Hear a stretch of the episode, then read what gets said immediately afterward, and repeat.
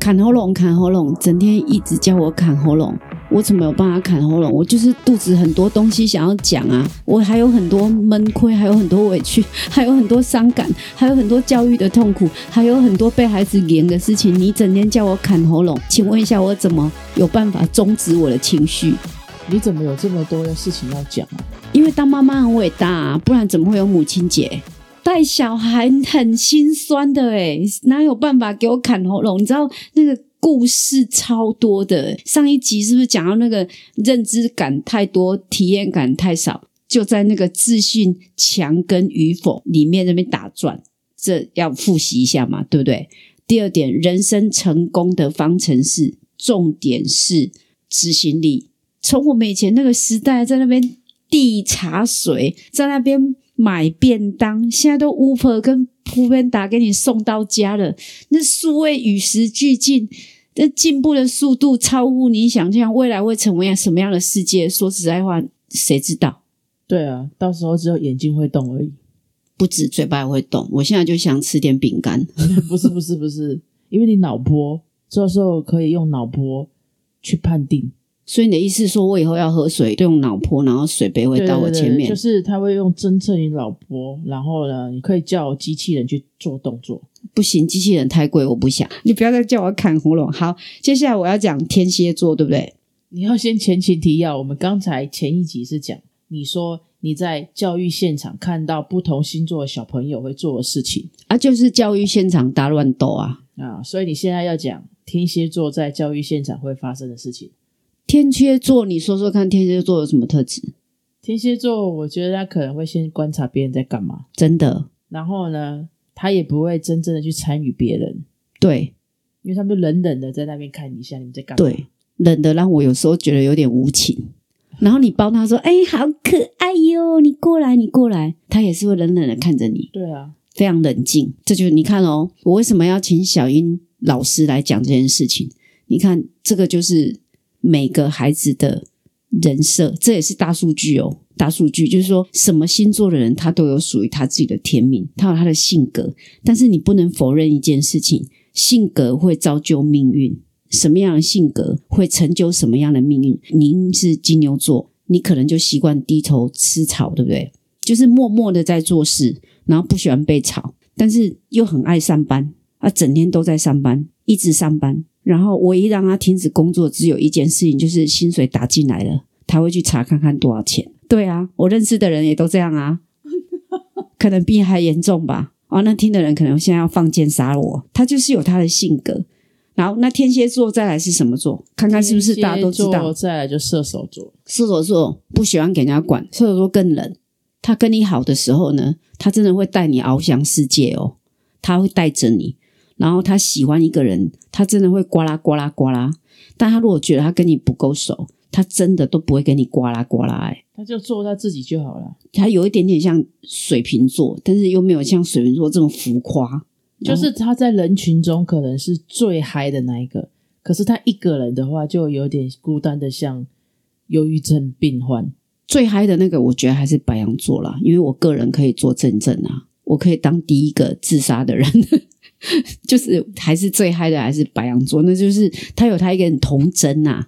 射手座就是有一个特质，就是他不喜欢被人家管，不喜欢被人，真的很不喜欢被人家管。不喜欢。如果对，如果你有射手座的男朋友，你就会发现，你越想管他，他就越飘走，飘走。你越不理他，他就会越回来。如果你要叫他报备什么事情，没有这门事啊。对啊，啊！可是你有想过一件事情吗？我一直说零到一百都一样啊。如果你的老公就是射手座，你整天要他给你报备，你们就不会结婚了？会啊，只是离开而已嘛，有什么关系？就是会离开啊，各过各的生活，各过各的生活。像我有一个朋友很好笑，是老婆是射手座。然后她老公是巨蟹座，那就是很爱在家里，对不对？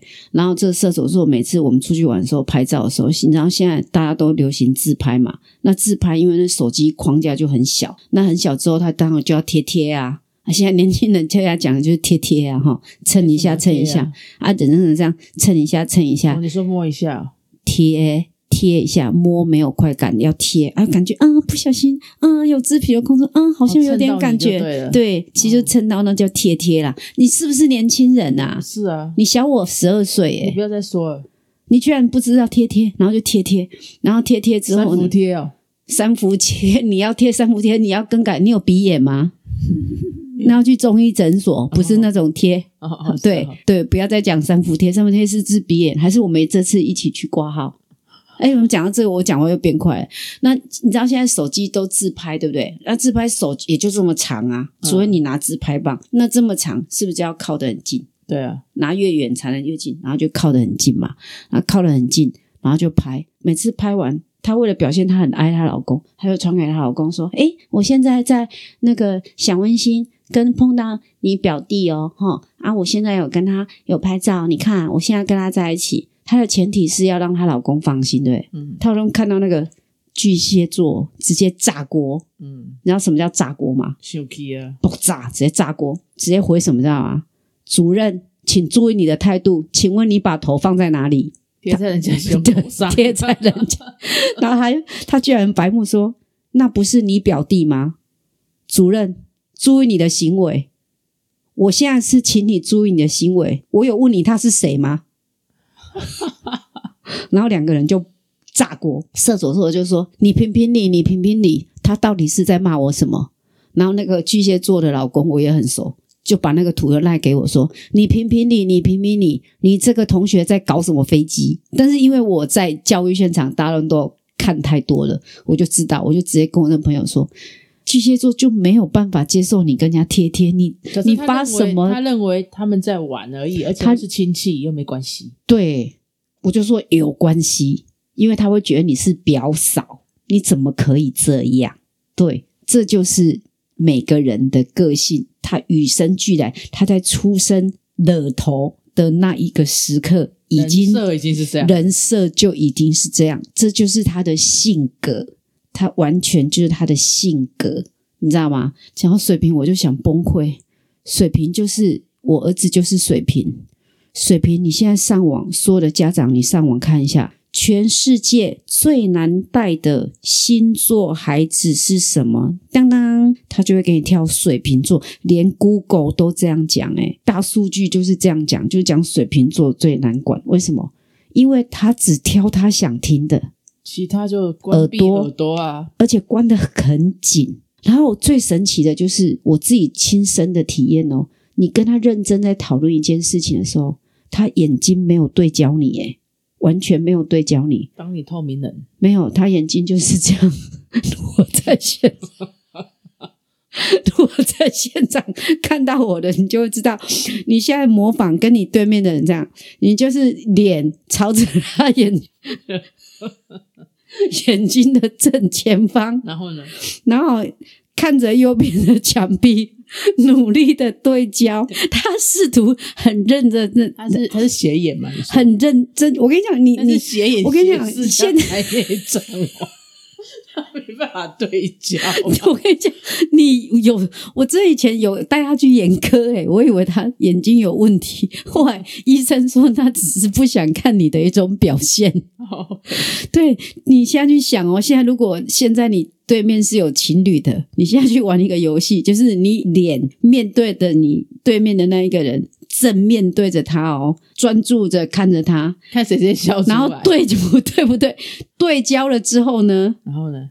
你知道另外一个人 眼睛就斜眼到隔壁的瓷砖 或者电脑，然后然后他的头完全都不会动，然后就看着你。人家听众已经不知道我们在笑什么，你们去做这个实验，那个就是水瓶座，那个就是水瓶座。好，我讲这么多的意思是要跟大家讲说，每一个孩子在从你的肚子呱呱落地的时候，其实已经有了他本身的性格，而这个性格，人家都说性格会造就命运，对不对？所以性格跟命运，他已经天生就已经注定了一个雏形出来的。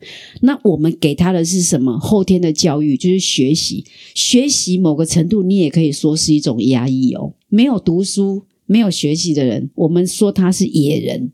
所以他有了教育的熏陶之后，他学会了压抑，名人就成了文明人。什么东西对人是有礼貌的，什么东西对人是没有礼貌，这件事情他就成了文明人。所以教育你也可以说它是一种压抑哦。但是教育多了之后，他认知多了，就回到上一集，他认知越来越多，他的想象力会越来越丰富。然后想象力越来越丰富之后，他如果纯粹只有想象，他内心会有很多火花。但他如果没有去执行的话，他就没有这方面的体验，没有这方面的体验。但是这个体验情，对没有热情。但我讲的不是做土制炸弹哦，不是讲这个哦。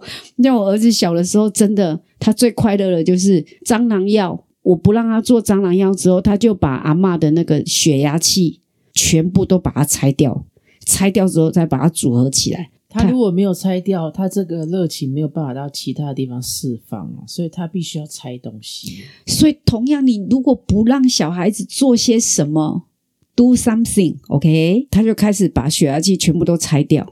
那有的人可能会爆炸嘛？啊，血压计多少钱？你这样把它拆掉？但是我就冷冷的就说：啊，拆掉以后好玩吗？他就回答我说：我不知道好不好玩，但是他按了不能用了。我并没有骂他，我就并没有骂他，我就跟他，啊我就跟他说，嗯、那我们有没有可能改成，如果一个可以用的东西，你把它弄成不能用了，这样会不会觉得有点可惜？嗯，我说它很贵，你知道吗？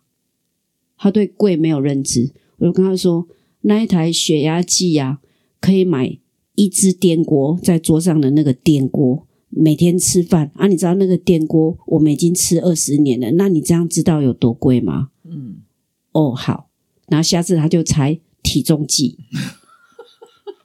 对，但是你有注意到，我并没有骂他，我并没有骂他，后来就猜体重计。为什么会体重计？你知道吗？因为我跟他去灿坤买东西的时候，他有满额礼是体重计，他知道那是正品，所以他以不用，钱，嗯，所以可以不会被骂。猜。他觉得妈妈的教育里面是那很贵，所以不能碰，所以那是正品，应该可以碰。嗯，他就把它拆掉了，他还是把它拆掉了。是。拆掉了之后呢，这次组合起来可以用，但是不准，变轻了，就是他永远就是公斤变七十，没有变重了，因为他都多零点五。那我就跟他说：“你知道这一台可以用很久吗？”他说：“你不知道。”我说：“你知道妈妈趁这只本来是很瘦的，现在变很重呢？”他说：“啊、这样会怎样？这样妈妈会每天都想要乱生气耶。”我后来有一天在床底下发现所有的电线，因为我就说我们有一个废弃箱，那个东西都是不要的，好都不要的，不要的东西你要放那边哦。我不是说不要的东西可以拿去玩哦，是说如果你不要的电线什么，你通通放那边，妈妈要回收的。我记得那时候好像才小学四年级，然后他就就不要的，叮，拢可以起来剩，通通藏起来。有一天我柜子打开，诶，为什么里面的线都没有了？然后他明明就在睡觉，然后他去上课之后，我就开始会打扫嘛，嗯，就开始全家打扫。在吸尘器的时候，我床底下一看，他的床底变成冰果室，诶，他有霓虹灯，诶，他把所有那不要的灯泡把它接起来，嗯就变霓虹灯。嗯所以你就看到一件事情，这件事情就是怎样？从他的体验里面看出他喜欢做实验。当他喜欢做实验的时候，我就告诉他：你要烧东西可以，可不可以在阳台？嗯，不要在室内，然后我要知道，我要知道，因为如果你把它烧掉，我们这边整栋楼的人都会把我们抓起来哦。嗯，然后我没有骗他，确实这是犯公共危险罪嘛。对啊，没有错嘛？对，我就发现他从小学四年级，他就认定一件事情，他只想做跟化学实验有关系的东西，所以我就给他掉掉掉掉掉，就往他自己的路走。好，这件事情，anyway，我要讲的就是说，如果你没有让孩子去体验，一直坐直升机，你帮他安排好的话，坦白讲，他并不会珍惜，他完全无感，所以你必须要让他去体验。Amy 姐不敢说我把我自己孩子教育的多好，为什么？因为我打从内心都知道，又要叫我割喉咙了。好，我打从内心知道这个孩子有他自己的天命，有他自己的天命。要再增加语速了。好，不要好，那今天的节目就到这边了你。还有一个双鱼座没讲到，什么？还有一个还有一个双鱼座，是不是？双鱼座就是浪漫呐、就是什么东西都慢呐、然后如果给他太大压力，他真的会飘走、欸。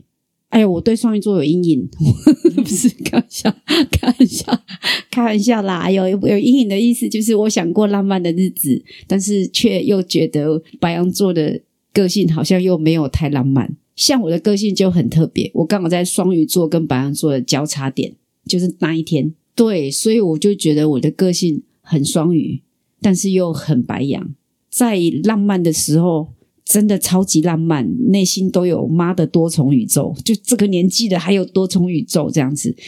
在工作的时候又有要求，自我要求超强的执行力。没有为什么，我爸爸妈妈从来都没有教我执行力这件事情、欸。你就会自动自发去执行事情。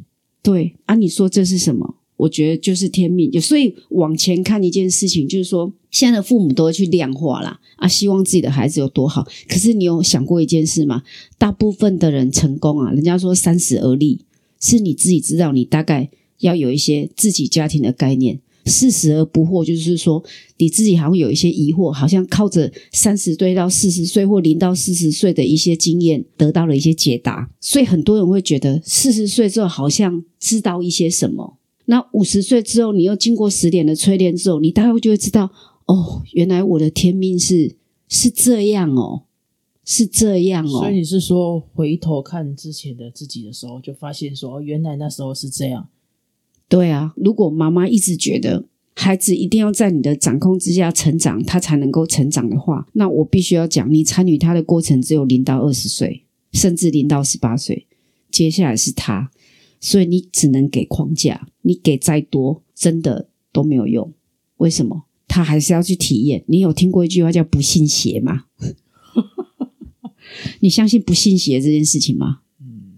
我也经常不信邪啊，但是我就是重情重义啦，就是再怎么样，我都会觉得感情这件事情是好像很难放下的。那我觉得很难放下这件事情，就是可能就是双鱼座的特质啦。就我的小观察，双鱼座是集合以上十一个星座所有的有一些些特点，它都有。怎么可以这么博爱？这这很不行呢、就是比较有很多慈善的心，很多慈善的心。干嘛讲那么好听？就博爱。这确实是浪漫的元素也很多啦。还有一个非常重要的点，他们也是很强的人性观察家。可是我觉得双鱼座的人好像他如，果要跟你搞心机，他们也很会。但是我觉得双鱼座好像有一个特质，诶，他蛮喜欢冷暴力的。这是水象星座啊，所谓的冷暴力，就是好像不太喜欢沟通，诶。嗯，他们在水里面啊，所以他们就冷处理啊。对啊，可是冷处理事情，就是人的关系冷处理，往有时候不一定会更好。诶，我觉得嗯，冷处理是因为你是火象星座，你没错直来直往，就是北宋的共踹，你不要把晾在旁有边。问题的讲嘛，不啊他处理度掉的是处理能力嘛。们就是就想要躲在水里面啊。对啊，所以你看哦，通常我们在讲星座的时候，通常都是已经，比方说你已经是学生了，你已经自己有认知、自己有想法了。今天这个题目，坦白讲，我们两个，我跟我的伙伴都没有跟任何人都没有资格跟任何人聊星座这件事情，因为我们不是专家。但今天为什么要跟大家讲星座这件事情的理由，就是很简单，因为我们在教育现场零到六岁。我起码有十八年的经验，零到六岁，在他们都还没有能力语言表达的时候，你已经可以在教育现场里面看到这十二星座在那边大乱斗了。他们在以本人的人设在那边演一出戏啊。对，而且现在很少人生十二个嘛，对不对？啊，就算你真的生十二个，也不会刚刚好每一个星座都会生到嘛。但是我觉得我们做教育有一个比别人幸福的地方，就是我们真的可以在一个班级看到十二个星座在现场大乱斗，这是非常有趣的事情。所以我今天要跟大家最后的 ending 就是说，零到六岁跟零到一百岁其实真的都一样，都在建立认知、创造体验、然后再建立习惯，再增加体验，再建立习惯，然后再进步当中。其实我觉得在现在社会里面呢，成功最大的要素，其实最强的第一要素，Amy 姐要跟大家分享啊，其实真的就是执行力。就是你如果没有做出来，怎么知道你现在做到什么样的程度？对，所以今天也顺便跟大家剧透一下，为什么要叫 Amy 姐等等我，就是要让人家看不到车尾灯，就是要执行呐、嗯，对不对？谁会讲 podcast 的鬼会？嗯但是就执行嘛，就错了就修正嘛。有人喜欢同温层的人，我们就交朋友；没人喜欢，那就改嘛。我就跟大家说对不起，可以吧？对，因为每个人喜欢的东西本来就不同，没关系那我们可以，Amy 姐是一个喜欢道歉的人，因为我喜欢沟通。我是说，我们可以从中去学习，让我们的频道越来越好了哈。太但是严肃了，但是但太严肃了。我就是喜欢沟通哎。呀，但是还有一点，还是要鼓励大家啦，大家不要失去原来自己的本色，因为这样就不是你了。嗯，所以人家说爱自己不是那种买名牌包给自己，买大量衣服给自己，就是你真的跟内心对话一下，就是你真的跟自己聊聊天，你到底要什么，你喜欢什么，而不是就是买包炫包。那真的，我觉得如果你是真的喜欢它，买有什么问题？如果只是买来，对不对？同学会要去，咦，嗯，怎样？嗯，有嘞，嗯，怎样？嗯，好像嗯，小飞啊，嗯啊，啊笑啊啊，怎样？没事，关注我。关注我，关注我，是不是啊？是不是？那小岛怎样？啊不要再演了小岛就是厉害，你怎样？割喉咙，割喉割喉咙，割喉咙，不要再割喉咙，那很血腥呢、Amy 姐，等等我的意思就是要跟大家讲说，其实真的要有很好的执行力，对你我跟这个社会真的都是很好的。所以 Amy 姐，等等我也是在砥砺我自己，就是努力向前努力向前冲，就是冲就对了啊，就是白羊座的特质啊。看白羊座是不是在第一个星座？对春分的第一个星座。那既然是春分的第一个星座，那就冲吧，Amy 姐，等等我，拜拜。我们下次见，拜拜。